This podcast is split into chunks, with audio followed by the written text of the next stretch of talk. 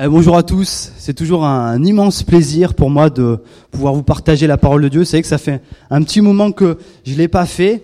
En tout cas, c'est vraiment un privilège qu'on a de pouvoir apporter la parole de Dieu et, j'espère vraiment le faire en tout cas avec tout mon sérieux. Et voilà, comme je dis, vraiment un privilège d'apporter la parole de Dieu, mais à l'Église. Et justement, ce matin, j'aimerais voir avec vous, eh ben, finalement, qu'est-ce que c'est l'Église? On est l'Église, on vient chaque dimanche euh, matin à l'Église, euh, mais au fond, Qu'est-ce que c'est l'Église? Et comme vous le savez, Pascal l'a dit, on est le dernier dimanche d'août et la semaine prochaine, on va gentiment rentrer dans le mois de septembre. D'ailleurs, permettez-moi une petite digression. Est-ce que vous savez que le mois de septembre, c'est le top du top des mois? Vous savez ou pas? Vous savez pas? Parce que c'est mon anniversaire en fait le mois de septembre. et le pasteur, il peut pas me contredire parce que c'est son anniversaire aussi. Toute blague mise à part, tout ça pour dire que à partir de dimanche prochain, nous allons reprendre toutes nos activités à l'église, nos connect groupes, nos moments de prière, et on va continuer aussi le dimanche matin. Et il m'a semblé bon en fait de me dire, bah tiens, avant de commencer, de démarrer toutes ces activités, de se dire au fond, qu'est-ce que c'est l'église? Et j'ai intitulé le titre de mon message aujourd'hui, j'aime l'église. J'ai intitulé J'aime l'église parce que j'ai remarqué que de plus en plus de personnes, vous savez, parler mal de l'Église. Vous avez remarqué ou pas? Moi, j'ai remarqué malheureusement que de plus en plus de personnes, eh ben, disaient du, mal de l'Église. Alors quand je dis Église, je parlais des églises évangéliques, toutes confondues, peu importe, toute famille d'église, toute dénomination. Les gens parlent mal de l'Église. Et moi, ce matin, euh, si j'ai intitulé le but de, de si j'ai intitulé mon message j'aime l'Église, c'est ce matin pour que vous puissiez ressortir en disant waouh j'aime l'Église. L'Église c'est quelque chose de bon. L'Église c'est le plan de Dieu. L'Église c'est ce que Dieu veut. L'Église c'est génial. C'est c'est ça mon but ce matin. J'espère vraiment que vous allez ressortir ce matin et que vous allez pouvoir dire ouais j'aime l'Église. J'aime aller à l'Église. Amen. Allez, avant de rentrer dans le vif du sujet, je vais remettre ces instants au Seigneur. Merci Père éternel pour euh, pour ton Église Seigneur ce matin. Tu vois, Seigneur, euh, euh, Seigneur, c'est ce que tu veux, Seigneur. Tu veux qu'il y ait l'Église. Et je te prie vraiment, Seigneur, ce matin que tu puisses nous bénir, Seigneur, au travers de, ce que tu as à nous dire, au travers de, de ta parole ce matin, Seigneur. Seigneur, bénis mes mots. Et Seigneur, vraiment que je puisse euh, expliquer et encourager les frères et sœurs de mon mieux, Seigneur. Amen. Alors l'Église, c'est quoi? Alors, comme vous le savez, ou peut-être que vous ne le savez pas, l'église n'est pas simplement un bâtiment. Vous savez, c'est pas comme dans ces petits villages où on voit un clocher avec une croix et on dit tiens, ça c'est l'église. L'église, c'est, c'est bien plus que ça. Et si on prend la simple définition du mot église, eh ben, c'est une assemblée de croyants qui se réunissent. Un groupe de croyants qui se rassemblent. Le, mot église, c'est ça. Et si donc on, va au mot grec carrément, pardonnez-moi ce, mot un petit peu barbare, mais euh, il, euh, il se nomme ecclésia. Et c'est un mot que les auteurs du Nouveau Testament, en fait, ont piqué à la culture grecque de l'époque. En fait, la culture grecque de l'époque utilisait déjà ce mot, donc ecclésia. Euh, c'était euh, utiliser ce mot, en fait, c'était pour définir, ils se rassemblaient à un endroit pour un sujet ou pour un autre. Et on disait, c'est une ecclésia. Tiens, il y a un rassemblement là, c'est pour une ecclésia. Et puis certains pensent, certains commentateurs pensent que c'était plutôt un mot qui était utilisé pour la politique. Euh, donc on pense plutôt que c'était pour les politiciens. On disait quand ils se réunissaient pour un sujet politique, eh ben ils formaient une ecclésia. C'est simplement ça l'Église. Mais vous savez, c'est bien beau de prendre la définition d'un mot, mais l'Église dans le Nouveau Testament, ça dépasse largement la simple définition d'un mot. Euh, L'Église, elle nous est décrite, par exemple, dans le Nouveau Testament, par une quantité de métaphores, par une quantité d'images. Elle nous est décrite, par exemple, comme une famille, comme une épouse, un champ, un olivier. J'aime bien l'image d'olivier, forcément, je m'appelle Olivier.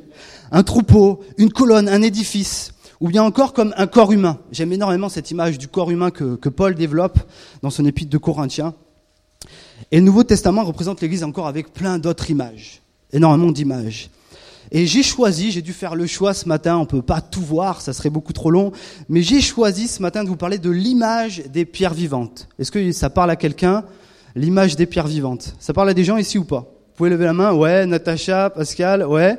Alors ça se trouve où, selon vous L'image Pierre, bien joué. Bon, bah, c'est le pasteur, hein, forcément, s'il connaît pas ça, voilà. Donc ce matin, on va faire une lecture dans la première épître de Pierre, au chapitre 2, et je dirais donc à partir du verset 4 jusqu'au verset 10. Donc si vous voulez bien prendre la parole de Dieu ce matin avec moi, la lecture de ce matin, donc 1 Pierre chapitre 2, verset 4 jusqu'au verset 10, et je lirai dans la version Summer pour un petit peu changer de nos habitudes. Alors, la version Summer, c'est une version dite dynamique. C'est quoi la différence avec les autres versions, seconde, Darby, etc. C'est qu'en fait, les traducteurs cherchent plus la pensée. Ils vont pas traduire mot à mot, ils vont pas traduire littéralement, mais veulent, ce que ce qu'eux ils cherchent, c'est savoir qu'est-ce que l'auteur a vraiment voulu nous dire. Donc ils vont plutôt chercher la pensée. On appelle ça une traduction dynamique. Alors 1 Pierre chapitre 2 versets 4 à 10. Il est la pierre vivante que les hommes ont rejetée, mais que Dieu a choisie et à laquelle il attache une grande valeur. Approchez-vous donc de lui. Et puisque vous êtes vous aussi des pierres vivantes, édifiez-vous pour former un temple spirituel et pour constituer un groupe de prêtres consacrés à Dieu, chargés de lui offrir des sacrifices spirituels qu'il pourra accepter favorablement par Jésus-Christ. Voici en effet ce qu'on trouve dans l'Écriture à ce sujet. J'ai choisi une pierre de grande valeur et je la pose en sion à l'angle de l'édifice. Celui qui met sa confiance en elle ne connaîtra jamais le déshonneur. Pour vous donc qui croyez, l'honneur. Mais pour ceux qui ne croient pas, la pierre rejetée par les constructeurs est devenue la pierre principale à l'angle de l'édifice. Une pierre qui fait tomber, un rocher qui fait trébucher. Parce qu'ils refusent de croire à la parole, il leur arrive ce qui était prévu pour eux. Ils tombent à cause de cette pierre.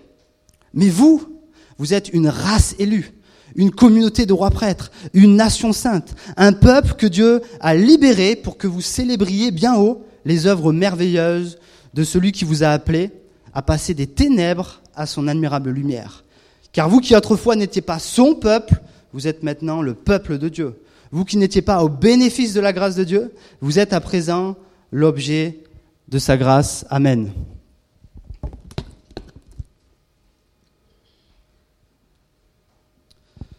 On remarque tout d'abord qu'il nous est dit qu'il faut que nous nous approchions de lui. je relis le verset 4. Il est la pierre vivante que les hommes ont rejetée, mais que Dieu a choisie et à laquelle il attache une grande valeur. Approchez-vous donc de lui. Il faut que nous approchions de Jésus-Christ. Vous savez, c'est ce qui devrait être notre désir le plus intense en tant que chrétien. S'approcher de Jésus pour pouvoir euh, s'approcher de Dieu. Et il nous est dit ici, voilà, approchez-vous donc de lui. Il y a cet encouragement de s'approcher de Jésus qui est la pierre vivante. Et l'apôtre Pierre ici, en nommant Jésus la pierre vivante, il est en train clairement de faire une référence au temple de l'Ancien Testament. Et peut-être que vous le savez, ou peut-être que vous ne le savez pas, mais le temple dans l'Ancien Testament, c'était le seul endroit cultuel. C'était le seul endroit où on pouvait venir offrir, faire un culte à Dieu, faire des services, faire des sacrifices. C'était le seul endroit. Il était localisé à un endroit bien précis. Et dans ce seul endroit, c'était euh, dans le temple qu'on trouvait la présence de Dieu. Et il est en train de dire par là, Pierre, on peut trouver la présence de Dieu que au travers de Jésus-Christ, pas au travers euh, de Bouddha, pas au travers de Mohamed, pas au travers euh, d'une personne quelconque. La présence de Dieu, si on veut vraiment véritablement la trouver, Pierre il est en train de dire que euh, on peut la trouver que au travers de Jésus-Christ, qui est la pierre vivante et donc symboliquement qui est le nouveau temple. Le temple dans l'Ancien Testament, voilà, je l'ai déjà dit, c'était la, présence de Dieu, c'est là où on pouvait la trouver. Et maintenant, il n'y a que en Jésus-Christ qu'on peut trouver la présence de Dieu. Il faut donc que nous nous approchions de Jésus pour avoir accès à Dieu et pour pouvoir avoir cette présence de Dieu. Il n'y a que par lui. Mais il nous est dit aussi que c'est une pierre d'angle. Une autre traduction dira une pierre angulaire. Et je relis le verset 6. Voici en effet ce qu'on trouve dans l'Écriture à ce sujet. J'ai choisi une pierre de grande valeur et je la pose en sciant à l'angle de l'édifice. Celui qui met sa confiance à elle ne connaîtra jamais le déshonneur. Il est dit à l'angle de l'édifice. Une pierre angulaire, vous savez, euh, dans le bâtiment, la pierre angulaire, c'est celle qui maintient toutes les autres pierres. Et Pierre, il est en train de dire par là que Jésus, c'est le fondement de notre foi. Jésus, c'est la pierre angulaire de notre foi. Et vous savez, quand on enlève cette pierre angulaire, eh ben, généralement, il y a tout qui s'effondre, c'est une catastrophe. Vous avez jamais remarqué dans votre vie de chrétien, quand vous commencez euh, à ne plus vous approcher de Jésus, car il n'y a que par lui qu'on peut trouver la présence de Dieu, je l'ai déjà dit, et qu'on enlève cette pierre angulaire, eh ben, on a tendance, il y a, tout a tendance à tout s'écrouler autour de nous. Et Pierre est en train de dire par là que Jésus, c'est la pierre d'angle. Euh, c'est le fondement de notre foi. Il faut qu'elle reste vraiment dans le fondement de notre foi. Il faut vraiment qu'elle reste euh, euh, dans, dans notre culte. Mais il est aussi la pierre principale. Il nous est dit dans le verset 7, je ne vais pas le redire. Et la pierre principale, eh bien, il est dit par là que euh, Jésus, euh, ça doit être le plus important dans notre vie. Il ne doit pas y avoir quelqu'un d'autre de plus important. Il est la pierre principale. C'est là où on doit euh, vraiment euh, mettre Jésus au centre de notre vie. Et ça doit vraiment être le principal dans notre vie. Mais là, il y a vraiment quelque chose qui nous intéresse. Et c'est vraiment pour nous ce matin. C'est dans le verset 5. Et je le relis. Parce qu'il est dit que nous aussi, nous sommes des pierres vivantes. Et là, ça devient intéressant. Et puisque vous êtes vous aussi des pierres vivantes, édifiez-vous pour former un temple spirituel et pour constituer un groupe de prêtres consacrés à Dieu, chargés de lui offrir des sacrifices spirituels qu'il pourra accepter favorablement par Jésus-Christ. Dieu, au travers de l'apôtre Pierre, ben finalement, il est en train de dire à tous les chrétiens qu'il veut que nous formions un temple spirituel. Il est en train de dire en fait qu'il veut pas qu'une pierre vivante soit isolée c'est bien qu'elle soit vivante, c'est bien qu'on cherche la présence de Dieu, c'est bien qu'on ait Jésus dans notre vie, mais il veut pas que cette pierre vivante soit isolée, il veut que cette pierre vivante soit avec d'autres pierres vivantes, afin que nous formions quoi? Un temple spirituel, ce qui signifie que c'est quoi? L'Église. Et c'est ce que nous formons ce matin. Si j'étais tout seul, euh, je parlerais à, personne, je serais une pierre vivante seule. Mais ce matin, heureusement que vous êtes là pour m'écouter. Et c'est ce que nous sommes, nous sommes l'Église. Pierre, il est en train de dire par là, nous sommes des pierres vivantes, mais il faut que vous soyez des pierres vivantes qui, soyez ensemble, afin que vous formiez l'Église. Et c'est le premier point que je voulais voir avec vous ce matin. Tu peux peut-être mettre le plan, Muriel, s'il te plaît. Tu peux euh, passer à la deuxième slide directement. L'Église, c'est un lieu de communion. Un, lieu où Dieu veut que nous soyons ensemble. Ensemble pour adorer, ensemble pour glorifier, ensemble pour servir Dieu. Dieu ne veut pas que le chrétien soit seul. Et pendant mes vacances, j'ai vraiment été surpris de remarquer que partout où j'étais, partout où j'allais, je rencontrais des chrétiens qui n'allaient plus à l'église. Est-ce que vous en connaissez? Oh, Merci Muriel. l'église est un lieu de communion. Pendant mes vacances, comme je vous dis, voilà, j'ai vraiment remarqué que euh, partout où j'étais, ben, des chrétiens n'allaient plus à l'église. Peut-être que vous en connaissez, et loin de moi l'idée de les juger. Mais ce que je veux dire par là, quand ils n'allaient plus à l'église, je veux pas dire qu'ils n'allaient plus à l'église le dimanche matin. Parce que l'église n'est pas que le dimanche matin, c'est bien plus que cela. Si dans notre tête on a la vision de l'église, oui l'église c'est que le dimanche matin, on y va, euh, on adore et puis on écoute quelqu'un. Non, l'église c'est bien plus que cela et on en parlera par la suite. Ce que je veux dire par là, c'est que c'est des gens, des personnes qui ne fréquentaient plus de groupes de chrétiens, ils ne fréquentaient plus des assemblées. Et donc, euh, si tu ne fréquentes plus tes frères et sœurs, eh ben, c'est en quelque sorte, tu te coupes de la communion que Dieu veut. Et loin de moi de juger ces personnes. D'ailleurs, j'aimerais m'illustrer. Je me souviens, il y a très longtemps de ça, j'allais plus à l'église pour euh, différents problèmes, euh, différentes excuses qui n'étaient pas valables, qui n'étaient pas valides. et, et je, peux vous, je peux vous persuader que dans cette époque de ma vie où j'allais plus à l'église, ça a duré presque un an, j'ai passé les moments de désert spirituel les pires de ma vie. Parce que qui dit ne plus aller à l'église, dit ne plus être en communion, dit plus de temps d'enseignement, plus de temps de vie de prière, plus d'adoration, plus de service. Mais surtout, et par-dessus tout, surtout pas de, des frères et sœurs avec qui partager mes problèmes, partager mes soucis, partager mes joies et mes peines, etc. Et c'est ça l'église. L'église, c'est un lieu de communion, un lieu où on est ensemble pour affronter nos problèmes, nos difficultés, nos frustrations, mais aussi un, endroit pour qu'on puisse partager notre joie, notre amour, notre espérance. Dieu veut que nous soyons ensemble. Dieu veut que nous soyons des pierres vivantes, non isolées, mais des pierres vivantes ensemble. C'est ce que Dieu veut et c'est ce que Dieu euh, est en train de nous dire ici à travers l'épître de Pierre. Il n'a pas dit Pierre, euh, il n'a pas dit euh, Jésus, je veux qu'il y ait une pierre vivante et elle sera tout seule. Il veut que nous formions un temple. Et c'est le premier point que je voulais voir avec vous. Et bien que l'Église soit un lieu de communion, et je passe dans mon deuxième point, elle est avant tout une famille que Dieu a choisie. Elle est écrit au début du verset 9, et je lirai simplement le début. Mais vous, vous êtes une race élue, une communauté de rois prêtres, une nation sainte. Ici, Pierre est en train de reprendre presque mot pour mot les promesses que Dieu avait formulées à Israël. Vous vous souvenez? Et ça se trouve dans Exode au chapitre 19, et on, va faire cette lecture aussi ce matin. Si vous voulez prendre dans votre Bible Exode chapitre 19, je dirais à partir du verset 3. C'est assez intéressant de, de, de, de, voir ce passage. Donc je lis au verset 3. Moïse gravit la montagne pour aller vers Dieu. D'en haut, Dieu l'appela et lui dit, Voici comment tu parleras aux descendants de Jacob et ce que tu annonceras aux Israélites. Vous avez vu vous-même comment j'ai traité les Égyptiens et comment je vous ai porté comme sur des ailes d'aigle. Vous vous souvenez, Pascal, il a parlé de l'aigle, l'aigle qui, se laisse porter par les vents. Et c'est ça la vie chrétienne, il faut se laisser porter par les vents. Euh, porter comme sur des ailes d'aigle, pour vous faire venir jusqu'à moi. Maintenant, si vous m'obéissez, et si vous restez fidèles à mon alliance, vous serez pour moi un peuple précieux parmi tous les peuples, bien que toute la terre m'appartienne. Mais vous, vous serez pour moi un royaume de prêtres, une nation sainte.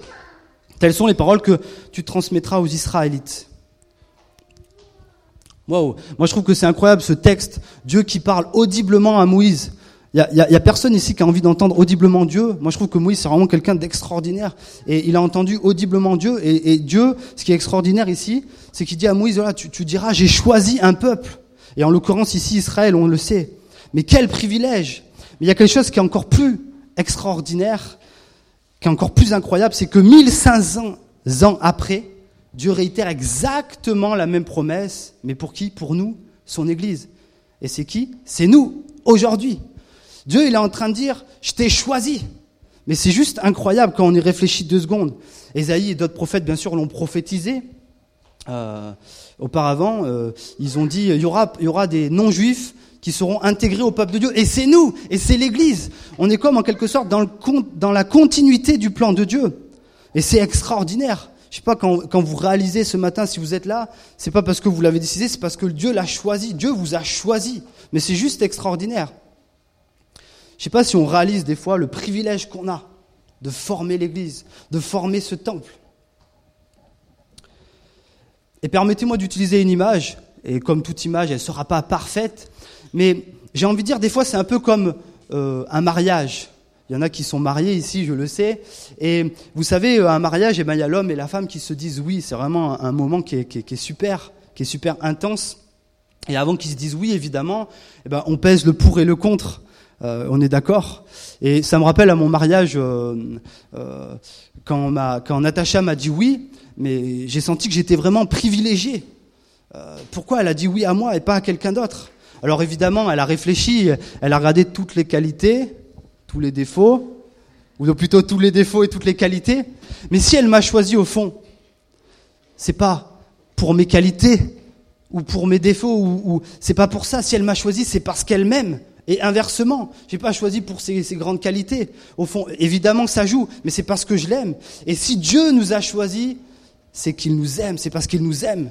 C'est pas parce que nous sommes parfaits, non, loin de là. La Bible dit, tous sont péchés. On est pécheurs, on le sait. C'est notre nature. Et il veut que nous soyons euh, ces enfants qui se réunissent ensemble. Et c'est pour ça que Dieu nous a choisis, pour qu'on soit une famille qui se réunisse ensemble. Et Jésus lui-même le dit dans l'évangile de Jean, au chapitre 16, verset 6. Je lis, ce n'est pas moi qui, ce n'est pas vous qui m'avez choisi. Non, c'est moi qui vous ai choisi. Ce matin, j'ai simplement envie de vous rendre compte qu'on puisse saisir un instant quel privilège on a ce matin. Je ne sais pas si vous vous rendez compte quel privilège on a. C'est Dieu qui nous a choisis. Et il nous a choisis pour qu'on forme un temple. Et il nous a choisis pour qu'on forme cette église. L'église, elle est tellement belle, elle est, elle est tellement merveilleuse. Et euh, l'église, elle est tellement belle parce que euh, je lui apporte et parce qu'elle m'apporte. Et il y en a des fois, euh, j'entends souvent dire, ouais, moi je vais plus à l'église parce que, ça, ça je l'ai entendu, je vais plus à l'église parce qu'en fait, ben, elle m'apporte rien.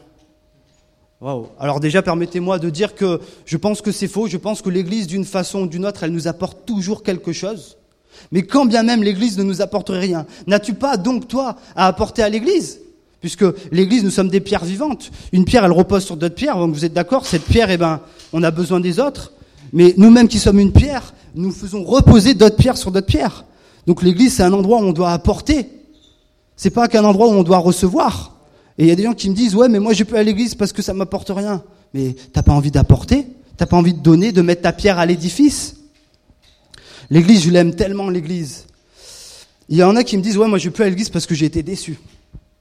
Bah oui, euh, j'ai été déçu. Alors il y a le pasteur qui m'a déçu, il y a la sœur qui m'a déçu, il y a le frère qui m'a déçu.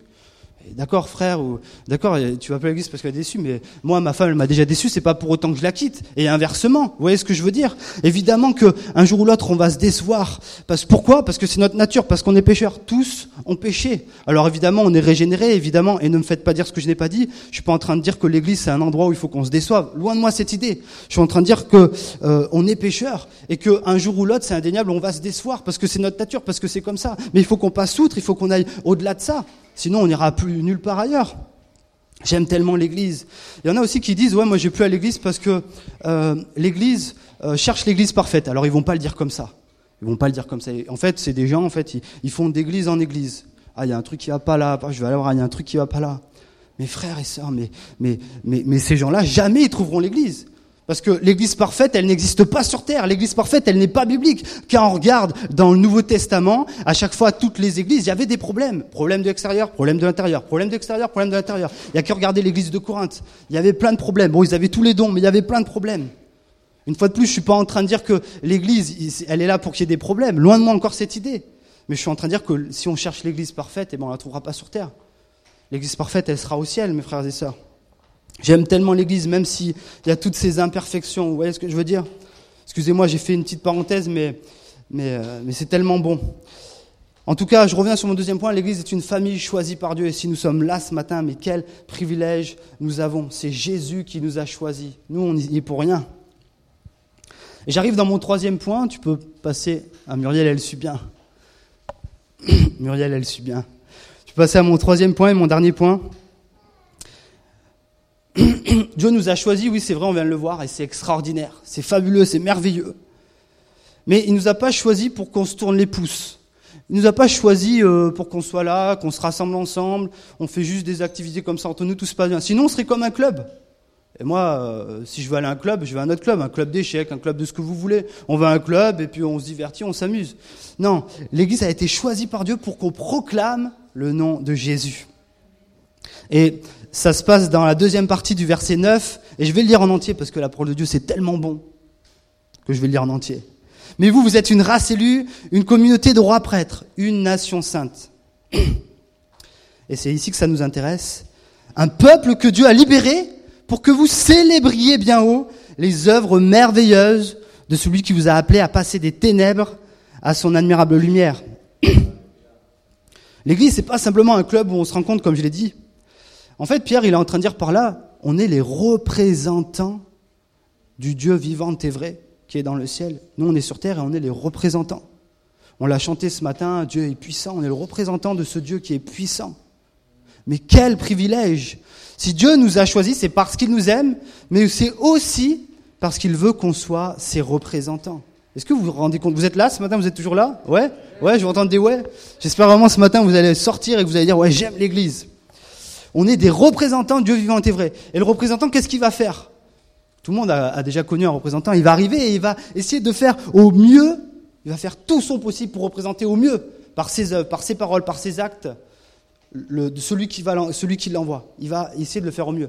Alors évidemment, les représentants, bon, évidemment, euh, généralement, ils représentent des produits, ils vont nous vendre euh, tout le bonheur. Ils vont pas nous dire que l'imprimante euh, euh, qu'on achète là, dans deux ans et demi, il y a une pièce parce qu'on n'a pas voulu la payer cher, elle est défectueuse et elle va casser. Évidemment, ils vont faire des vis de cash. Ils vont vous vendre que, ils vont vous vendre que ce qu'il y a de positif. Mais nous, ce qu'il y a de bien, c'est que notre Dieu, il est parfait. On n'a que du 100% positif à célébrer ses œuvres devant les hommes. Amen. On est chargé de célébrer bien haut les œuvres merveilleuses de celui qui nous a choisis à proclamer euh, euh, ses œuvres par nos louanges, comme on l'a fait ce matin, par nos prédications, par nos témoignages, par nos vies, par nos activités. Et c'est ce que Dieu veut qu'on fasse. Il veut qu'on fasse cela ensemble, en tant qu'Église, pas en tant que chrétien isolé. Il veut qu'on fasse ça en tant qu'Église, en tant que peuple. Et j'ai envie de vous parler de l'histoire d'une Église qui a été fondée en 1983. Euh, c'est une Église où ils ont commencé, ils étaient 45 personnes. 45 personnes, nous on est plus. Euh, bon, normalement, là, euh, peut-être qu'on est moins ce matin, mais normalement, euh, on, voilà, on est un peu plus. Et tout ça pour dire, elle a, commencé avec 45 personnes, voilà, en 1983. Et cette église, elle a vraiment bien, elle a vraiment bien compris qu'il fallait célébrer bien haut le nom de Jésus, de Jésus, qu'il fallait célébrer bien haut ses œuvres. Et elle a vraiment commencé à grandir, à croître, et notamment au travers de la louange. Et cette église, vous la connaissez, je parlais de l'église de Hillsong. Aujourd'hui, euh, il y a plus de 80 églises à travers le monde. Ils ont vendu près de 14 millions d'albums. Ça veut dire qu'il y a 14 millions de personnes qui ont, été, influencées par les œuvres merveilleuses de Dieu au travers de la louange. Alors si je vous parle de ça, attention, je suis pas en train de vous dire que il faut qu'on fasse comme Hillsong. Je suis pas en train de vous dire qu'on va percer par la louange. Je suis pas en train de faire ça. Je suis simplement en train d'illustrer mon message par euh, par cette église pour que ça puisse nous inspirer. Simplement parce que eux, ils ont compris qu'il fallait célébrer bien haut les œuvres merveilleuses de Dieu. Et c'est comme ça qu'ils ont grandi. Alors évidemment, il y a un tas de facteurs. Il y aura un tas de facteurs à en prendre en compte. Il y aura un tas de facteurs. Mais il y a surtout le facteur Dieu. Vous êtes d'accord avec moi? Ce que je veux souligner ici, c'est que en tant qu'Église, si nous étions dans cette obéissance-là, euh, que Dieu nous a choisis comme peuple, comme Église, parce que c'est nous l'Église, alléluia. Et si on était dans cette obéissance de célébrer à chaque fois ces œuvres merveilleuses, que Dieu a fait dans nos vies. Vous savez, cette semaine, j'étais avec Natacha à une soirée euh, jeudi soir. Euh, et il y avait que des non-chrétiens. J'étais trop content. J'étais trop content. Et euh, j'étais avec ma petite femme là, et on a témoigné euh, dans la soirée deux fois. Je dis pas ça pour me glorifier. Je dis pas ça pour ça. Mais ce que je veux dire, c'est que c'est tellement bon de, de, de, célébrer les œuvres que Dieu a fait dans ma vie. Dieu est tellement bon avec moi. Est-ce que Dieu est bon avec vous? Ouais?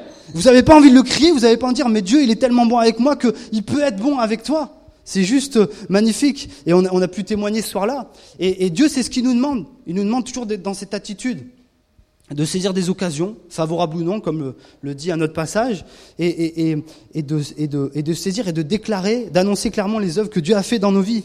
Le reste appartient à Dieu. Je me souviens d'une personne qui me disait, tu sais, moi, Olivier, euh, j'ai distribué, distribué des, des tracts pendant des années au métro, et il me disait, j'étais, j'étais super déçu, j'ai jamais vu de fruits. Et, euh, et, je me demande si c'est bien, et, et j'ai pas pu convertir les gens. J'ai dit, attends, attends, je t'arrête tout de suite. Je t'arrête tout de suite. Ce que tu as fait, c'est génial. Tu étais dans l'obéissance. Tu étais dans ce que Dieu te demande de faire. Alors lui, il le faisait au travers des tracts. Comprenez-moi bien, il n'y a pas que, a pas que cette façon. Il y a une tonne de façons. Lui, il le faisait au travers des tracts, mais il était dans l'obéissance à ce que Dieu nous demande de faire, au travers en tout cas de, de ce passage. Et, et, quand il me disait, mais j'ai pas vu de conversion et tout ça, ça, c'est dans les mains de Dieu. Ça, c'est le facteur Dieu. Le facteur homme, c'est bah toi, tu proclames les œuvres que Dieu a fait dans ta vie. Dieu a fait tellement de bonnes choses dans ma vie qu'il peut les faire dans la tienne. C'est ça au fond. Et après, le reste, c'est entre Dieu et Dieu. C'est Dieu qui. C'est pas nous. Donc nous avons été libérés en tant que peuple afin de montrer qui est Jésus-Christ.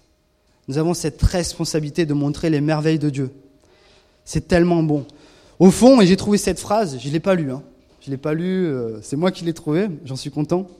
Dieu veut que nous soyons ses représentants sur terre, je l'ai déjà dit. Dieu nous a sauvés pour que nous soyons un peuple qui déclare que Dieu nous a sauvés. Elle n'est pas extraordinaire cette phrase? Dieu nous a sauvés pour que nous soyons un peuple qui déclare que Dieu nous a sauvés. Et donc par définitive, eh ben, que Dieu peut te sauver. C'est simple, c'est tout, tout simple.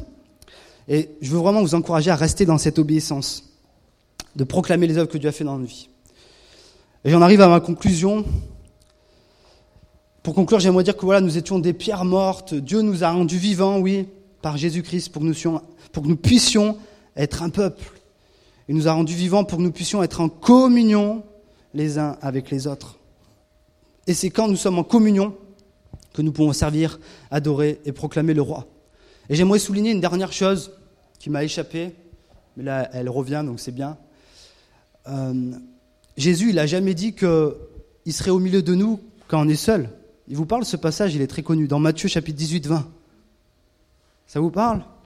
Il a dit, car là où deux ou trois sont assemblés en mon nom. Et l'Église, elle commence à partir de deux. Dès qu'il y a deux personnes qui forment un corps, qui forment un temple, qui forment l'Église, et eh bien Jésus, il est au milieu d'eux. Donc vous pouvez être sûr ce matin que Jésus, il est ici. Alors oui, on ne le voit pas, mais il est ici. Et c'est ça l'Église. L'Église, c'est tellement bon. Elle a un lieu de communion. L'Église, c'est une famille choisie par Dieu. Et l'Église, elle est choisie par Dieu pour qu'on puisse proclamer le nom de Jésus. Voilà, j'ai terminé. Je vais, je vais remettre ces, ces, ces instants au Seigneur. J'espère que je vous ai encouragé. Est-ce que j'ai envie, j'ai envie de l'entendre? Est-ce qu'on, qu'on peut tous se lever là ce matin? Est-ce qu'on peut se lever? Et est-ce qu'on peut J'ai envie de l'entendre parce que je l'entends pas assez. Moi, quand je disais pendant les vacances, j'ai, trop entendu de, mal sur l'Église. Et bon, on l'a déjà vu, l'Église n'est pas parfaite, mais j'ai envie de l'entendre de votre bouche. Est-ce qu'on peut tous crier d'un même cœur et dire j'aime l'Église? Vous êtes prêts ou pas? Vous êtes prêts à trois? Un, deux, trois. J'aime l'église. On peut le redire encore? Un, deux, trois. J'aime l'église. Alléluia. Soyez bénis mes frères et sœurs. Que le Seigneur vous bénisse. Amen.